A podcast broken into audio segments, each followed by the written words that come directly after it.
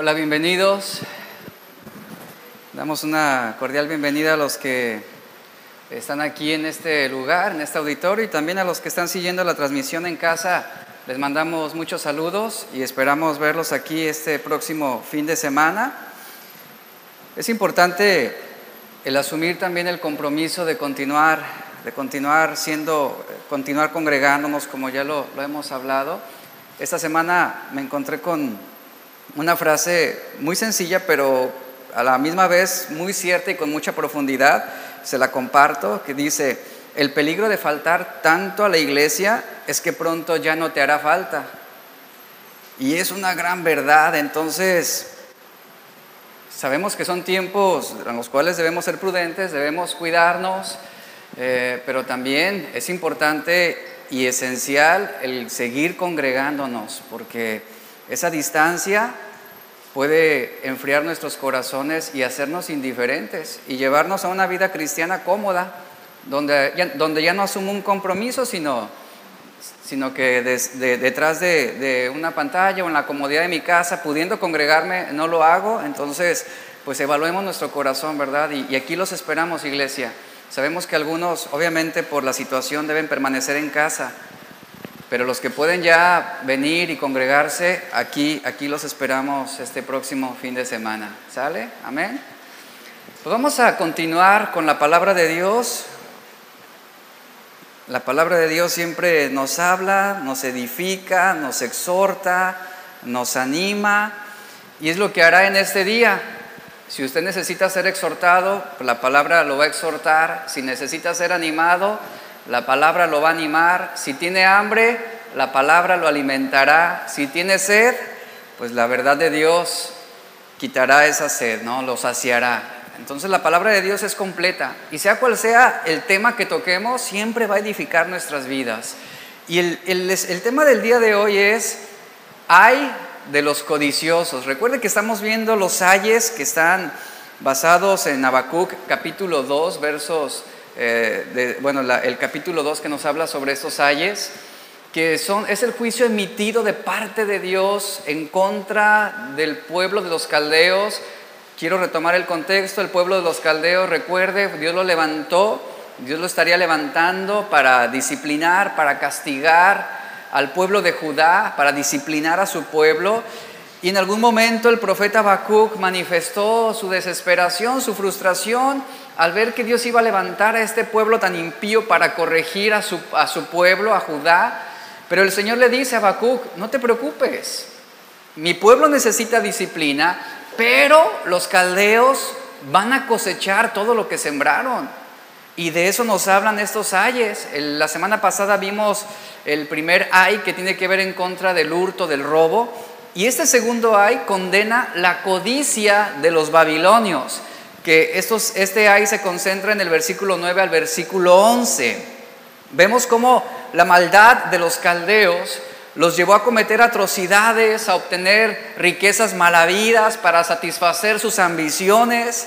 Recuerde que estos ayes conforman cinco estrofas compuestas por tres versos cada una, y estas cinco estrofas dicen esencialmente lo mismo, apuntan al mismo mensaje, la certeza del juicio de Dios para aquellos impíos, para aquellos que no se arrepienten y como conclusión ya lo hemos visto, al final van a cosechar lo que sembraron. Eso es lo que el Señor está prometiendo.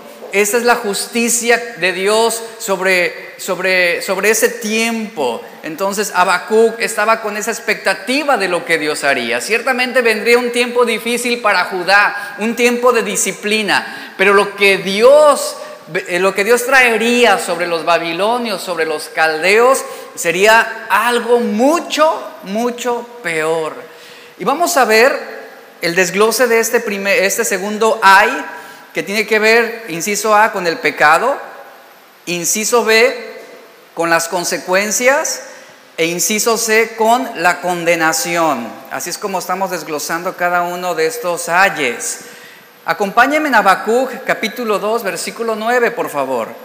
Dice, hay del que codicia injusta ganancia para su casa, para poner en alto su nido, para escaparse del poder del mal.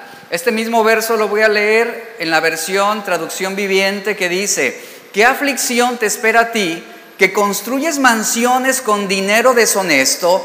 ¿Crees que tu riqueza comprará seguridad y así pondrás el nido familiar fuera de peligro? Aquí vemos una palabra importante que es la palabra codicia. La palabra usada aquí es un vocablo hebreo betza, betza, que significa pillar, adquirir ganancia de manera injusta, también quiere decir rapiña, avaricia, y, este término describe a un buscador de dinero mal habido. También significa uno que es amigo del dinero. Así es como se describe a una persona codiciosa. Entonces, la codicia, lo cierto es que este pecado de la codicia, cuando se alberga en el corazón, será la llave a la autodestrucción. Y esto es lo que podemos ver en el pueblo caldeo. Y eso es algo que también, como un principio importante, las escrituras nos lo enseñan para, para que nosotros aprendamos sobre esta verdad, a guardarnos de, de la codicia misma. Por ejemplo, en Efesios capítulo 5, verso 3, la codicia se menciona como uno de los pecados más graves y Pablo lo pone a la par de la inmoralidad sexual. En Colosenses capítulo 3, versículo 5, el pecado de la codicia está relacionado también a la idolatría. En Éxodo 20, 17, que es el decálogo, los diez mandamientos dados a Moisés, en uno de los diez mandamientos la Biblia dice, no codiciarás. No codiciarás la casa de tu prójimo, no codiciarás la mujer de tu prójimo, ni su siervo, ni su criada, ni su buey, ni su asno, ni cosa alguna de tu prójimo. Aquí hay una sentencia en contra de la codicia claramente. Entonces, de una u otra manera, tanto la codicia como la avaricia van a conducir a otros pecados, no solamente contra Dios, sino también contra el prójimo. Ahora, aquí hay una pregunta que debo hacerle. ¿Es malo enriquecerse? No, no es malo enriquecerse. ¿Es malo que usted por el fruto de su trabajo tenga los recursos para comprar un automóvil del año? No, claro que no es malo. No es malo ninguna de estas cosas. No es malo que usted a causa del fruto de su trabajo pueda adquirir y darse el placer de algunas cosas que a lo mejor usted quisiera tener, ¿no? No es malo. Sin embargo, la codicia lo que hace es llevarnos a los excesos. Eso es lo que produce. El amor al dinero describe excesos. Y muchos, dice, dice la Biblia, que muchos vivieron codiciando y se extraviaron. No es malo enriquecerse.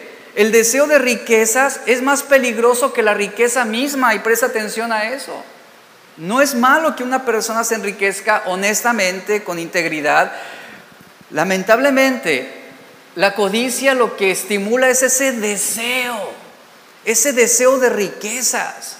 Esto es lo que hace peligroso el querer buscar mejores cosas o más cosas.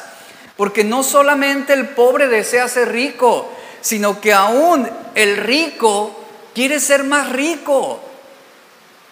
Dice Pablo que los que quieren enriquecerse caen en tentación y lazo. Vea cómo el deseo por riquezas puede tentar nuestro corazón y puede alejarnos de los valores espirituales, atrapándonos en una trampa que muchos no podrán escapar. Entonces, el amor al dinero siempre va a describir excesos. Muchos vivieron codiciando y se han extraviado. Y la codicia, la codicia se describe como un apego desordenado al dinero, a los bienes materiales, al trabajo, que conduce al atropello de los derechos ajenos, al robo, al soborno, al asesinato y como consecuencia también habrá un alejamiento de Dios. Esto es lo que describe. Ahora, yo quiero preguntarle lo siguiente.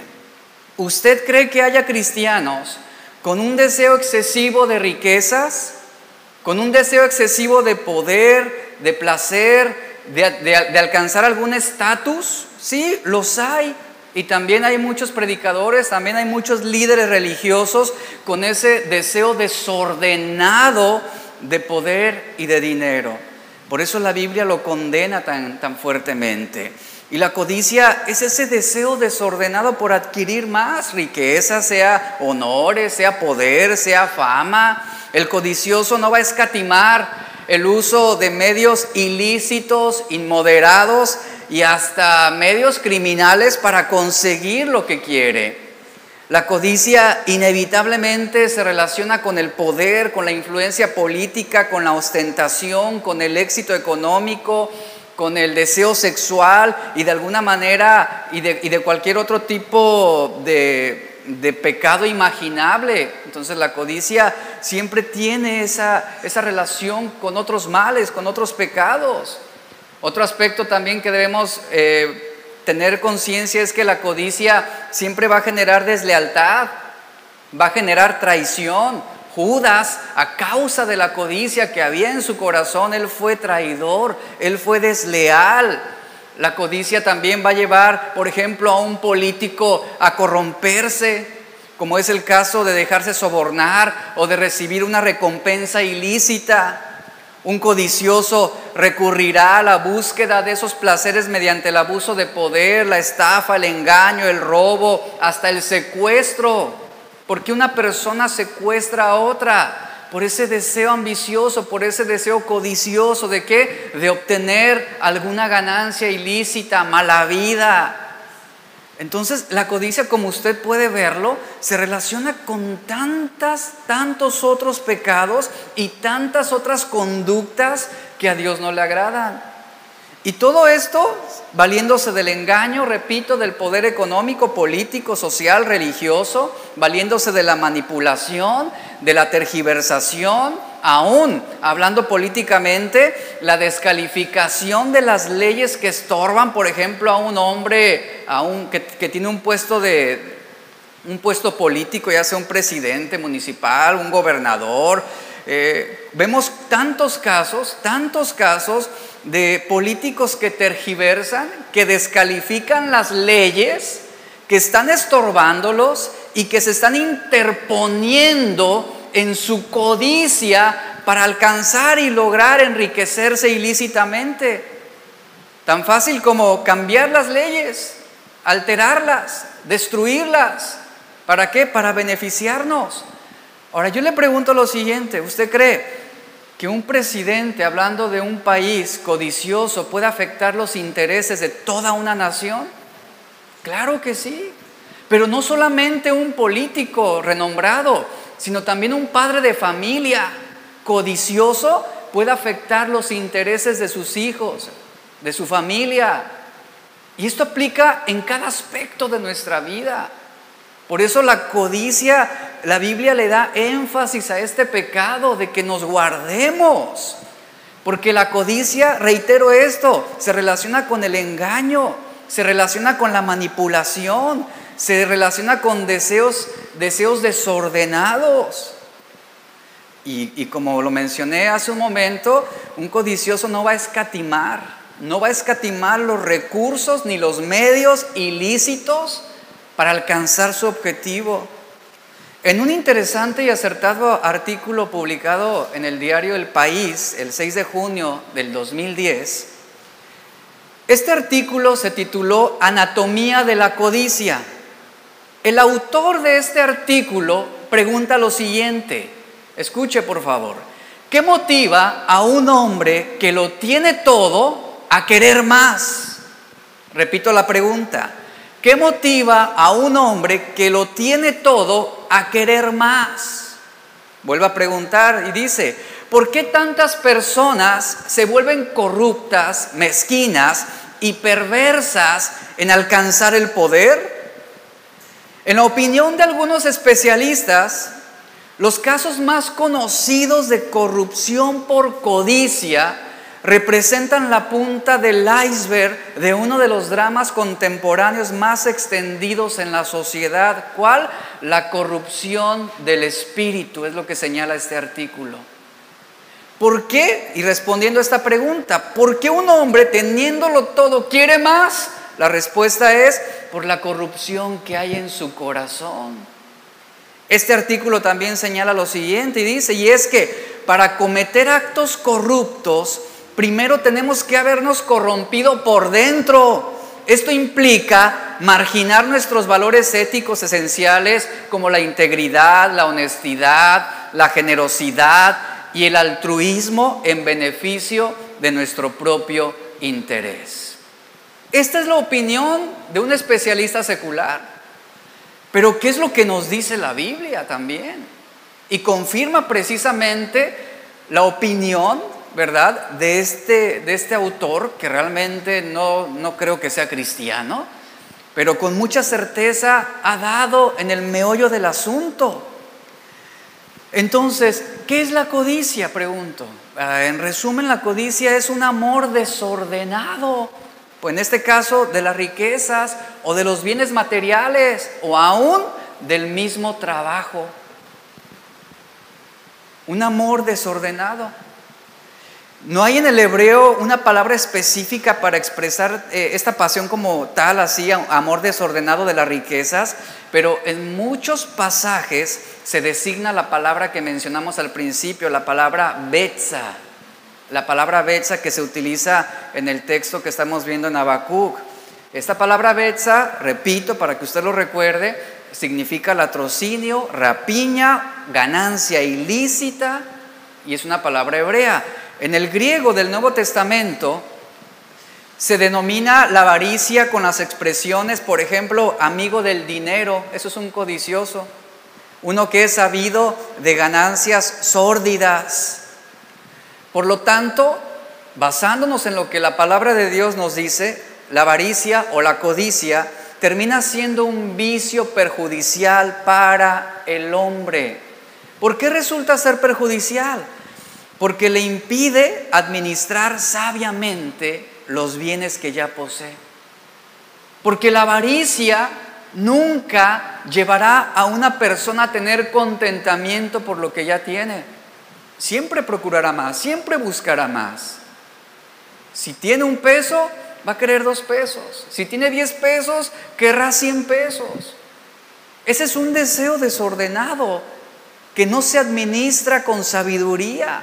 Y reitero lo siguiente, no es malo que una persona sea rica, no es malo que alguien tenga un vehículo del año, ni una casa lujosa. El problema es ese amor desordenado por las cosas. Eso es lo que mueve la codicia. Dice Proverbios 15, 16, más vale tener poco con temor del Señor que muchas riquezas con grandes angustias. Tantas historias, tantos testimonios de hombres millonarios, artistas, por ejemplo, que tienen mucho dinero. ¿Y cómo terminan sus vidas? Terminan suicidándose, cometiendo homicidios, terminan deprimidos, sufriendo. Y, eso, y ciertamente lo que Proverbios tiene tan, lo que dice Proverbios tiene tanto valor. Más vale tener poco, dice. Poco que viene de la mano de Dios que tener muchas riquezas malavidas que van a producir grandes angustias. Entonces la codicia convierte a un hombre en insensato también, dice la Biblia. La codicia convierte a un hombre en insensato y, también lo hace duro para con, sus semejantes, para con su prójimo, como es el caso de Nabal, que encontramos en 1 de Samuel 25, 11, que dice la Biblia que Nabal se negó con dureza en su corazón para alimentar a los 600 hombres de David. David se acercó a este hombre y le pidió apoyo, le pidió ayuda, oye, alimenta a mis hombres. Y Nabal se negó porque estaba reteniendo sus bienes. Eso es lo que mueve el corazón codicioso, la retención. Como decimos, no, es codo, ¿verdad? Y no suelta, y no da, y no aporta, y no ayuda. Ve la necesidad, eh, es insensible, es insensato. También la codicia, dice la Biblia, hace una persona esclava del dinero. Mateo 16, 26 nos dice, ¿de qué sirve ganar al mundo entero si se pierde la vida?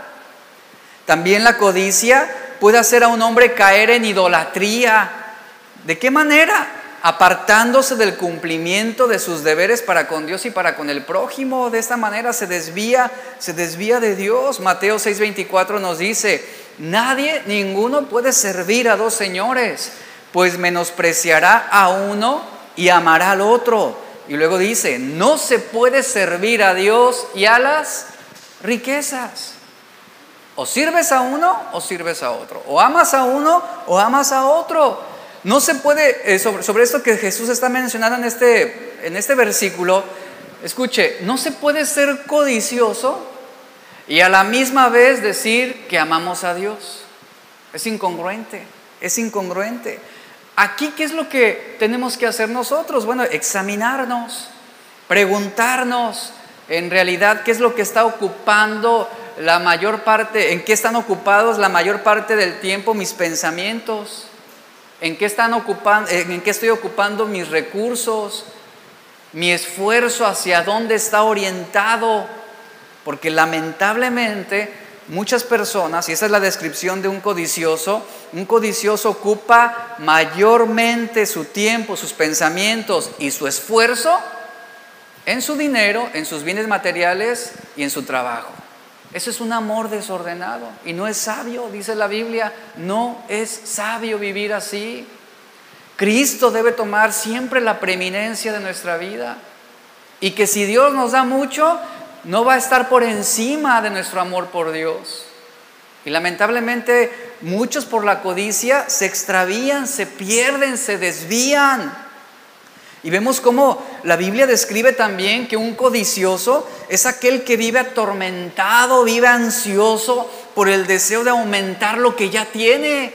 Isaías 56, 11, en este versículo el profeta los compara a líderes corruptos, a líderes corruptos que son como perros de voraz apetito, que nunca parecen saciarse, que gobiernan, escuche esto, hombres que gobiernan para su propia ganancia, que se apoderan injustamente de lo ajeno, dejándose corromper, por ejemplo, hablando de, una persona eh, pública, política, dejándose corromper en la administración pública, uno que es traidor de los suyos, que es opresor de los débiles, que escatima el pago, el sueldo justo de sus trabajadores, eso es lo que describe una persona codiciosa. En el Nuevo Testamento hay ejemplos de hombres así. En el Nuevo Testamento se mencionan, además de varios otros casos de avaricia, se menciona, por ejemplo, al gobernador romano Félix, quien tenía en custodia al apóstol Pablo, esto en Hechos 24, 26.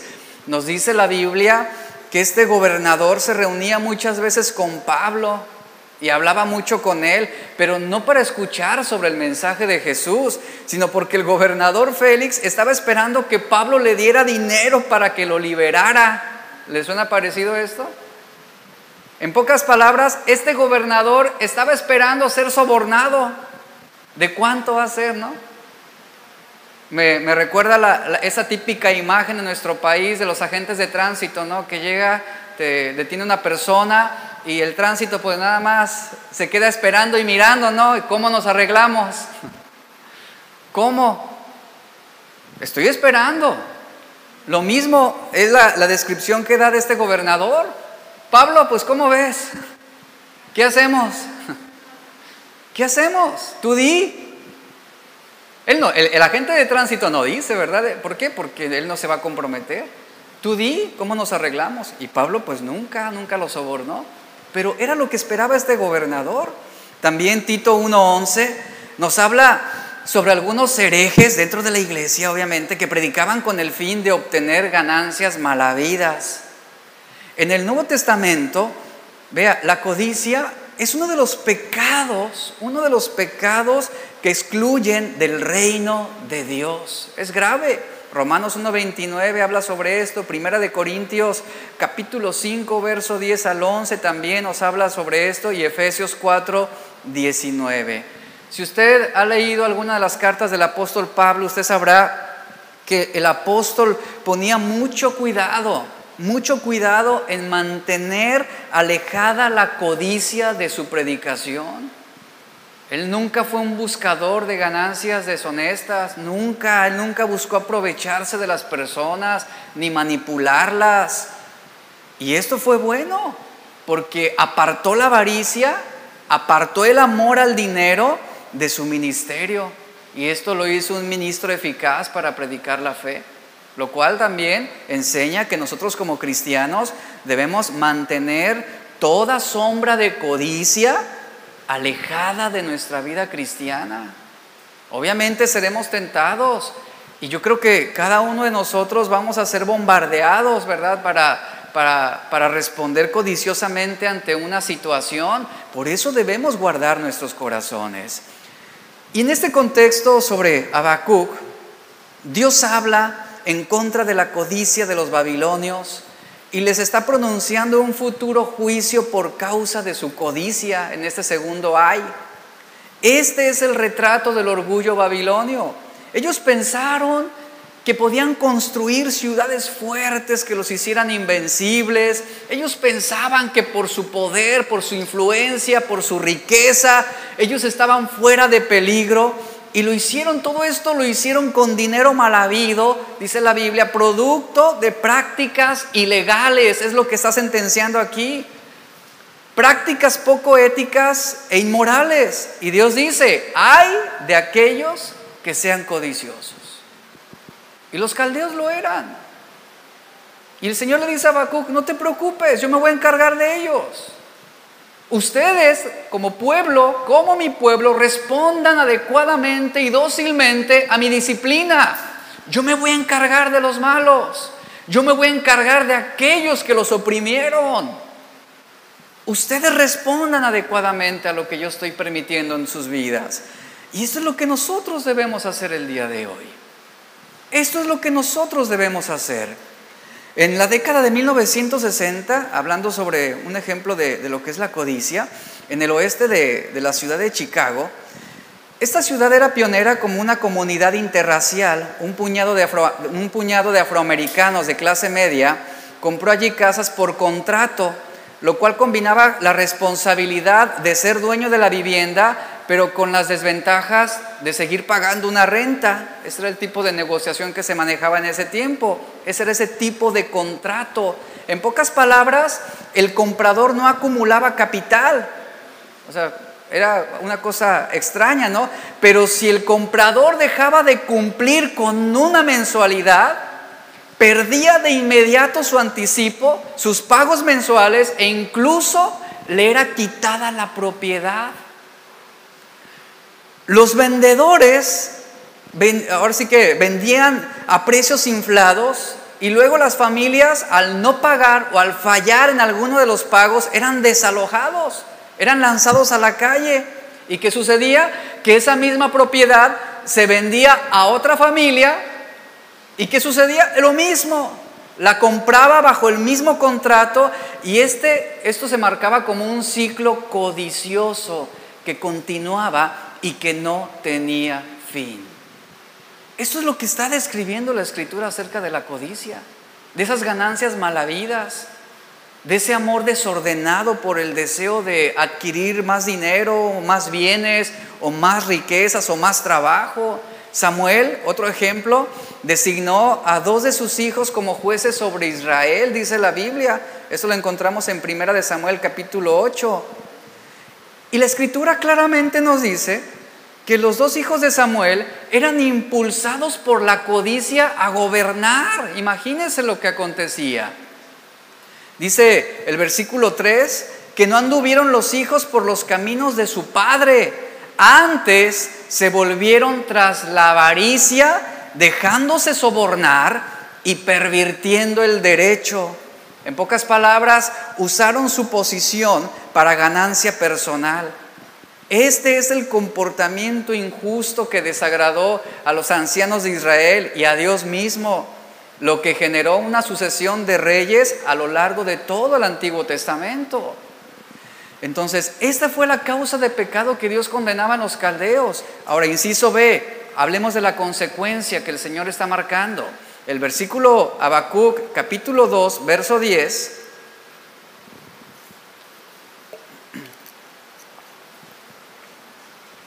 Habacuc 2.10 dice, tomaste consejo vergonzoso para tu casa, asolaste muchos pueblos y ¿qué dice al final? Y has pecado contra tu vida.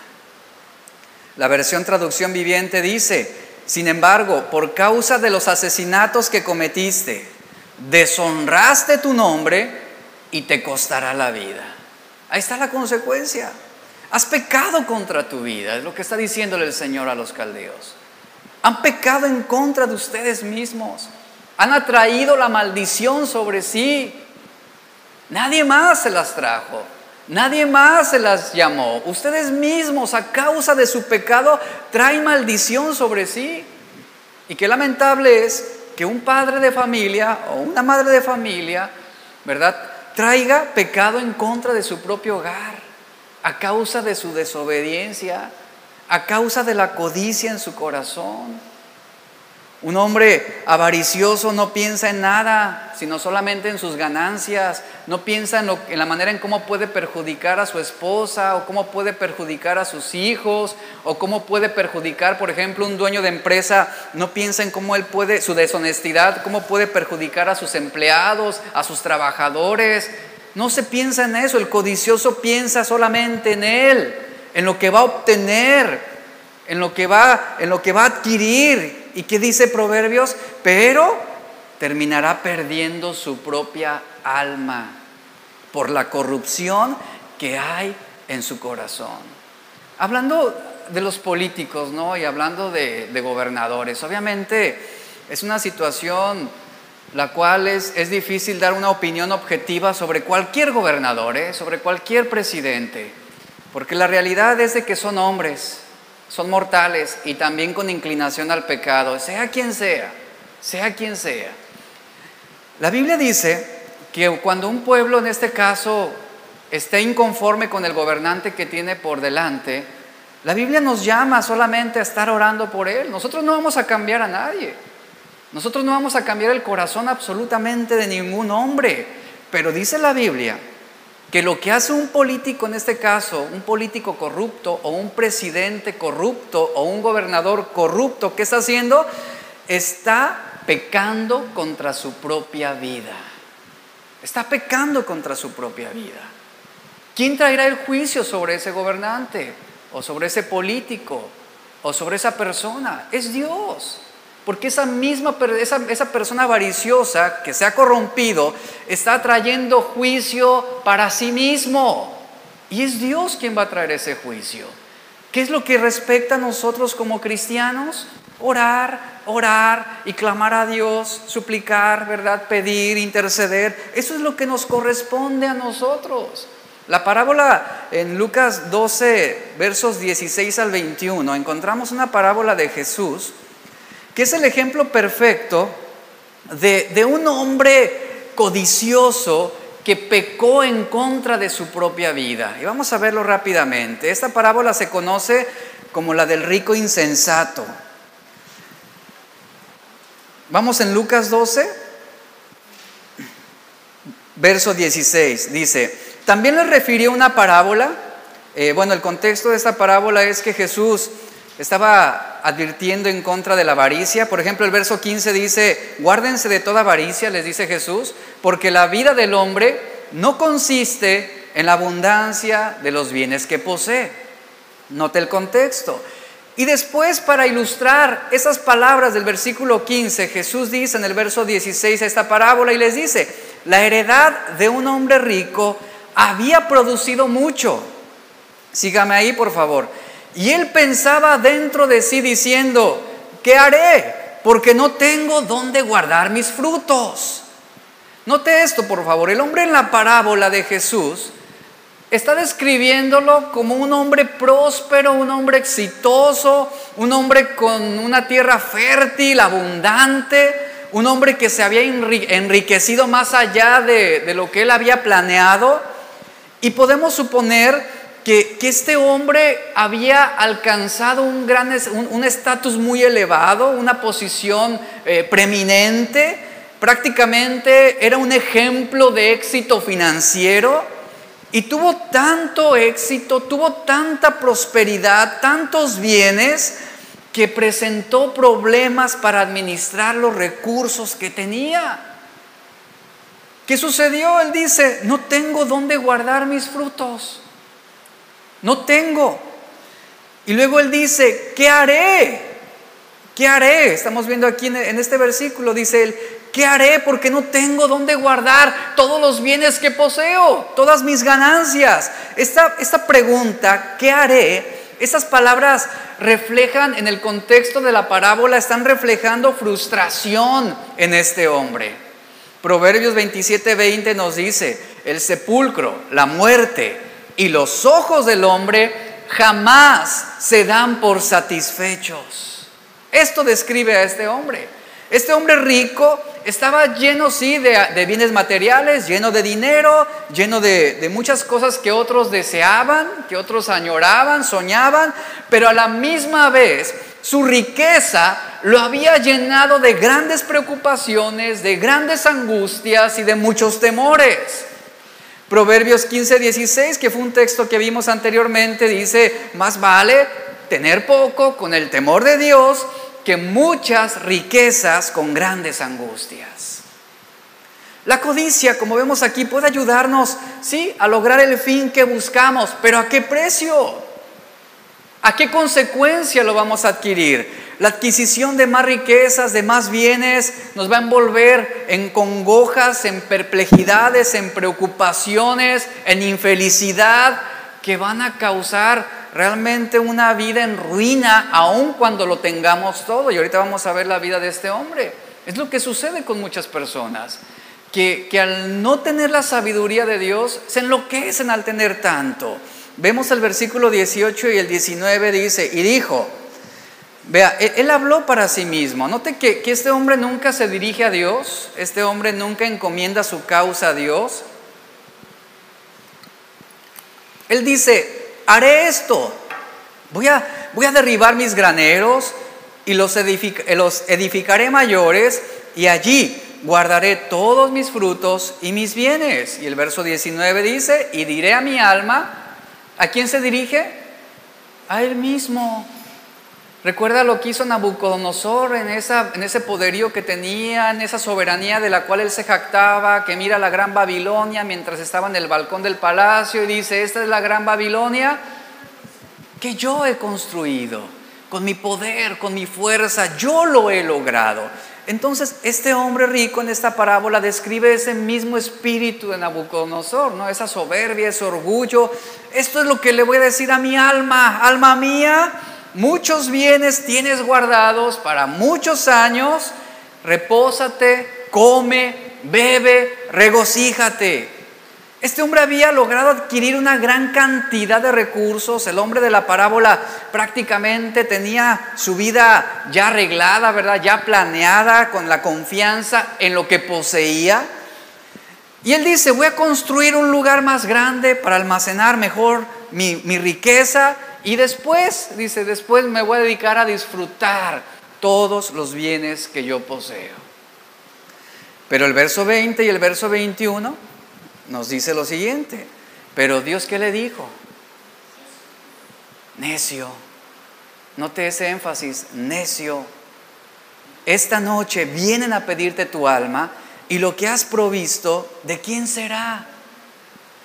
Así, ve el verso 21, así es el que hace para sí tesoro y que no es rico para con Dios. Así es ese hombre. Dios vea, le dice, necio, estás pecando en contra de tu propia vida. Estás atrayendo maldición sobre ti. Eres un necio, eres un insensato. ¿Y sabe algo? Así es toda persona que construye su vida, sus logros, sus riquezas, sus bienes, que construye su trabajo, su empresa sin Dios. Así es. Podrá tener todo el dinero del mundo, podrá tener todo el éxito, podrá ser una persona influyente políticamente, económicamente, socialmente, pero sin Dios, sin Dios es un necio. Podrá ser el mejor deportista de todo el mundo, pero sin Dios es un necio Eso debe quedarnos en claro, sobre todo sobre todo a los jóvenes, ¿verdad? Que, que, bueno, todos fuimos jóvenes y en algún momento entendemos los sentimientos de los jóvenes de hoy que tienen esa tendencia de admiración y de apego a aquellos exitosos de este mundo, a aquellos influyentes de este mundo. Sí, lo serán, pero si no tienen a Dios y si no han construido lo que tienen bajo el cimiento de los principios de la palabra de Dios, son necios. Porque no conocen a Dios, porque no aman a Dios. Y así sucedió con este hombre. Sí, este hombre tenía la admiración de todo el pueblo, de toda la ciudad, pero ante los ojos de Dios era un necio. Y le dice, esta noche vienen a pedirte tu alma. En una noche, escuche, en una noche todos sus logros y todos sus planes serían arruinados. Él quedaría en bancarrota esa noche. ¿Por qué en bancarrota? Porque moriría. ¿Y qué se llevaría consigo? Absolutamente nada. Quedaría arruinado. Él hizo planes de negocios, hizo planes de vida, pero él no podía controlar ni un solo día de su vida. Él no podía controlar el día de su muerte.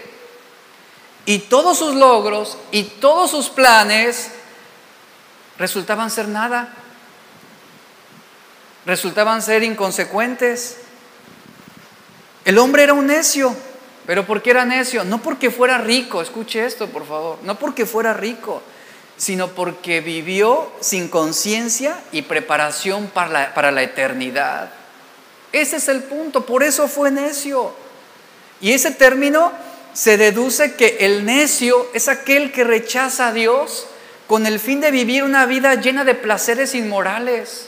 Un placer inmoral es, todo, es toda aquella tendencia alejada de Dios prácticamente.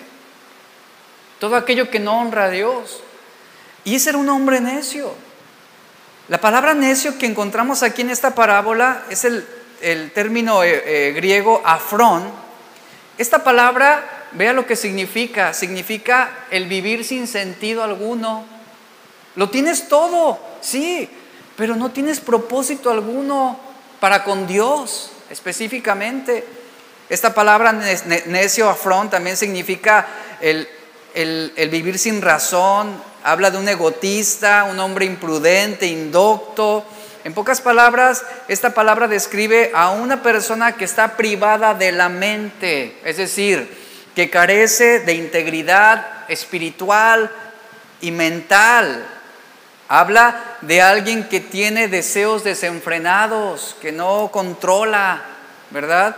Eh, eh, también esta palabra significa eh, y describe la carencia de la percepción del sentido común de la realidad de las cosas espirituales. Eso es ser un hombre necio. Y el Señor le dice, el Señor le dice, pues sí, obtuviste todo esto ante el mundo, ante el mundo eras, eras exitoso, pero ¿de qué te sirve si esta noche vienen a pedirte tu alma? Vienen a pedirte tu alma. Este hombre le debía lo que este hombre no sabía, pero es una realidad, que este hombre le debía su vida, su sustento y su riqueza a Dios. ¿Y qué hizo? No reconoció a Dios, por eso fue un necio, no reconoció a Dios. Vuelvo a, la pregunta del principio. Bueno, ¿es malo tener dinero? No, no es malo. ¿Es malo tener una buena casa? No, no es malo. ¿Es malo tener un buen automóvil? No, no es malo. Pero cuando tú no reconoces a Dios como el autor de todo lo que tienes, eres un necio. Eres un necio. Qué importante es esto. Es un principio bien importante. Que si el Señor te da riquezas, reconócelo en todos tus caminos. Reconócelo, agradecele, porque es por Él. Es por Él que tú lo has recibido. Que si adquieres una mejor casa, bendice a Dios y agradecele, porque es por Él que lo has recibido que si obtienes un mejor trabajo o que tu negocio comienza a irle bien y comienza a tener más clientes, reconoce a Dios para que no llegue ese día donde el Señor te diga, qué necio fuiste, qué necio fuiste.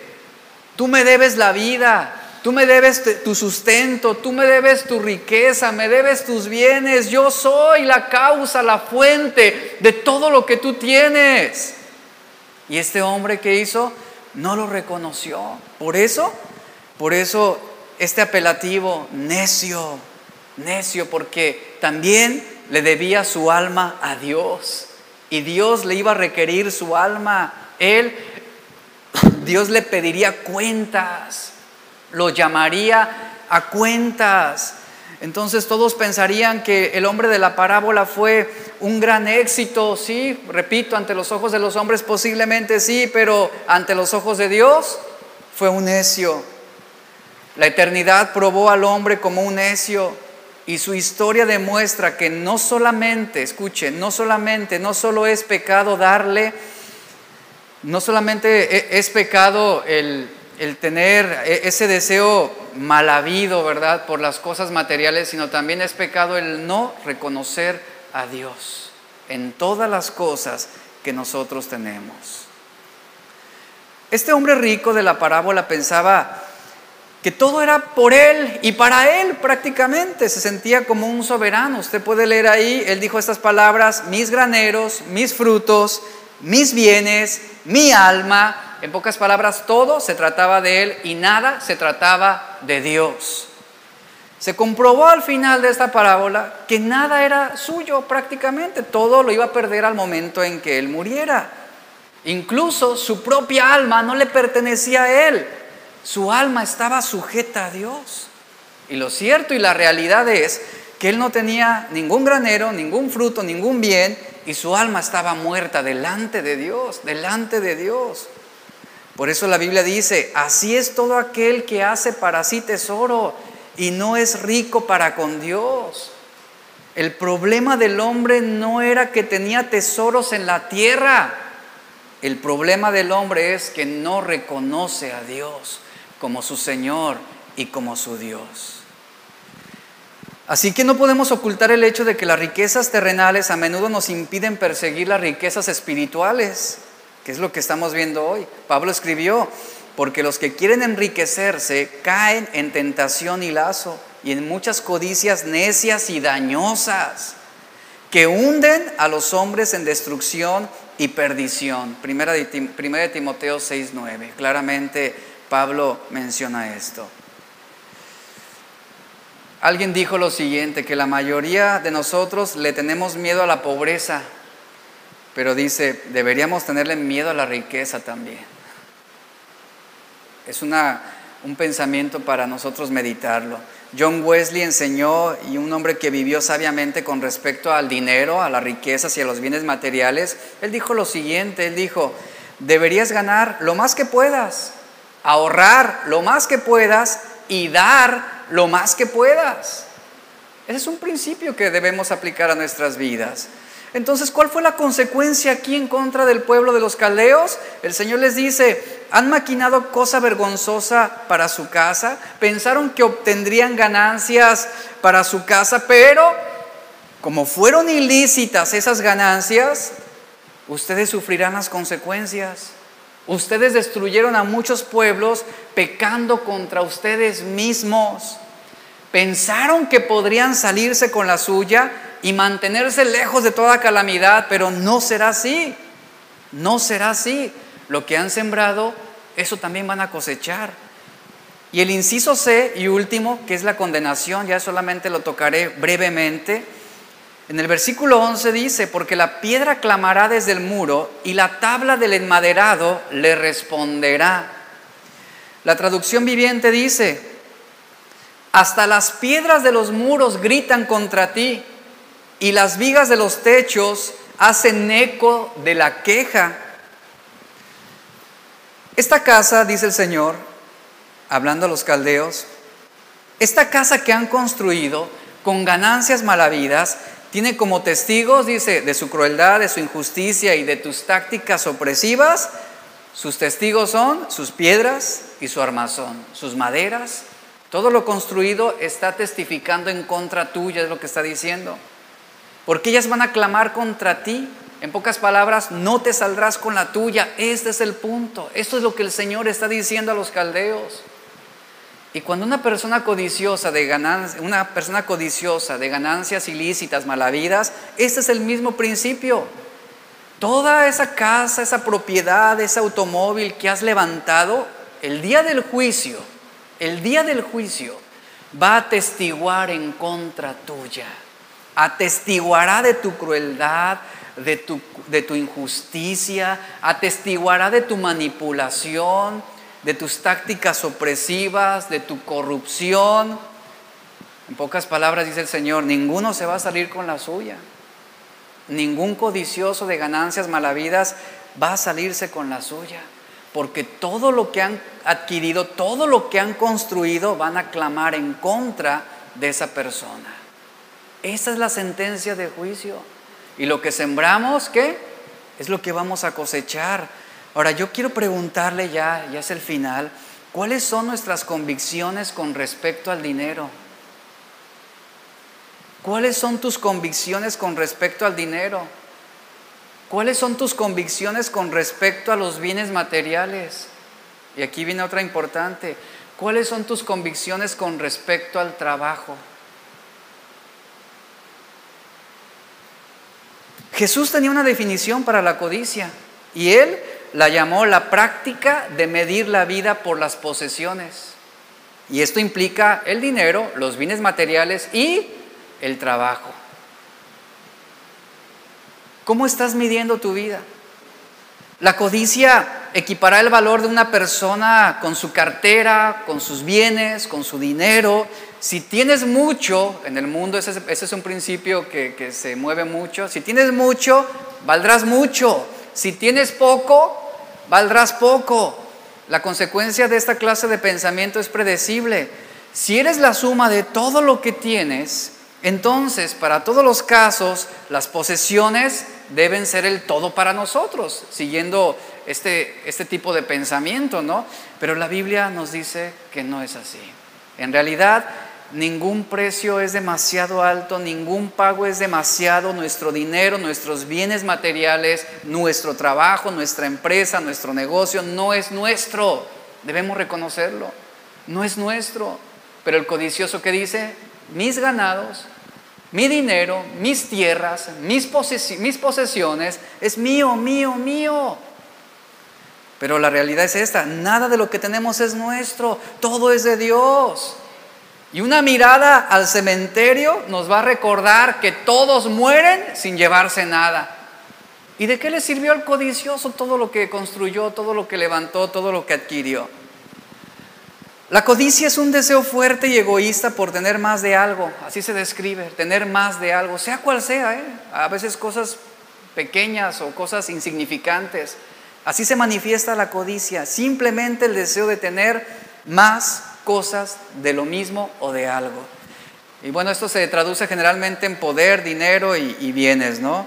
Hay muchas advertencias en la Biblia acerca de, de ceder a la codicia y a la ansia del dinero. Jesús nos advierte, por ejemplo, en Lucas 12:15, ya lo leímos, guárdense de toda avaricia, guárdense de toda avaricia. La vida del hombre que no consiste en la abundancia de los bienes que almacena o que adquiere o que posee.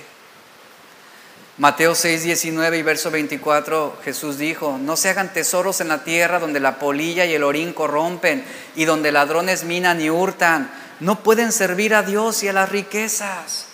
Durante el ministerio terrenal de Jesús, él nunca, él nunca estuvo en ese afán de conseguir dinero o ese estatus o esa gran reputación, nunca, al contrario, al contrario, Él se hizo pobre por nosotros, dice la Biblia.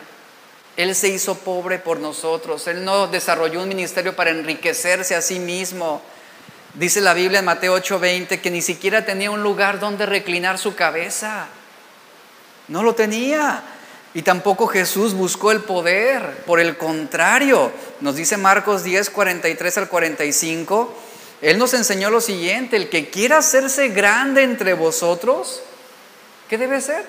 Debe ser, debe ser un servidor. Y eso se contrapone al pecado de la codicia. El que quiera ser grande entre vosotros sea un servidor.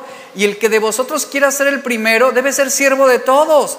Porque el Hijo del Hombre no vino para enriquecerse, no vino para ser servido, sino para servir y para dar su vida en rescate por muchos. ¿Y qué es un codicioso? Retiene, retiene, retiene, busca más y más. Pero lo que hace una persona servicial, da su vida, ¿verdad? Contribuye, aporta, ayuda, ve por los demás. Una de las razones por la cual la codicia es tan perjudicial y por eso la Biblia advierte tanto es la siguiente, es tan perjudicial porque nunca se detiene, no se detiene. La codicia nunca se va a satisfacer, siempre buscará más y más y más y más. Cuando tú, por ejemplo, logras y adquieres aquello que tú pensabas que te traería gran satisfacción, por ejemplo, llámese un buen celular o un automóvil o una casa o, o lo que sea, que tú dices, si yo tuviera eso, ¿verdad? Si yo tuviera eso, sería realmente feliz. Y lo adquieres, ¿no? Y a los dos meses ya sale el iPhone 15 y dices, ¿te das cuenta cómo mengua tu satisfacción y dices, ah, no, pues ahora ya no estoy feliz, quiero ahora aquello, quiero aquello. Entonces la codicia nunca se va a detener, escuchen esto, por favor, por eso es peligrosa. Cuando tú logras el objeto que pensabas que te daría verdadera felicidad, después de tenerlo en tus manos, ¿no les pasa? Ay, ah, ya, era todo, uh, pues hace lo mismo que el otro. Dices, oh, pensé que iba a sentirme mejor, pensé que iba a sentirme más bonito, ¿no? Pero te das cuenta y descubres que aún no estás plenamente contento. Eso es lo que mueve la codicia en nuestros corazones, en todas las cosas, ¿eh? en todas las cosas. ¿Y qué me dicen ahora del buen fin? ¿Cuánta gente ¿Cuántas personas no son movidas por la codicia?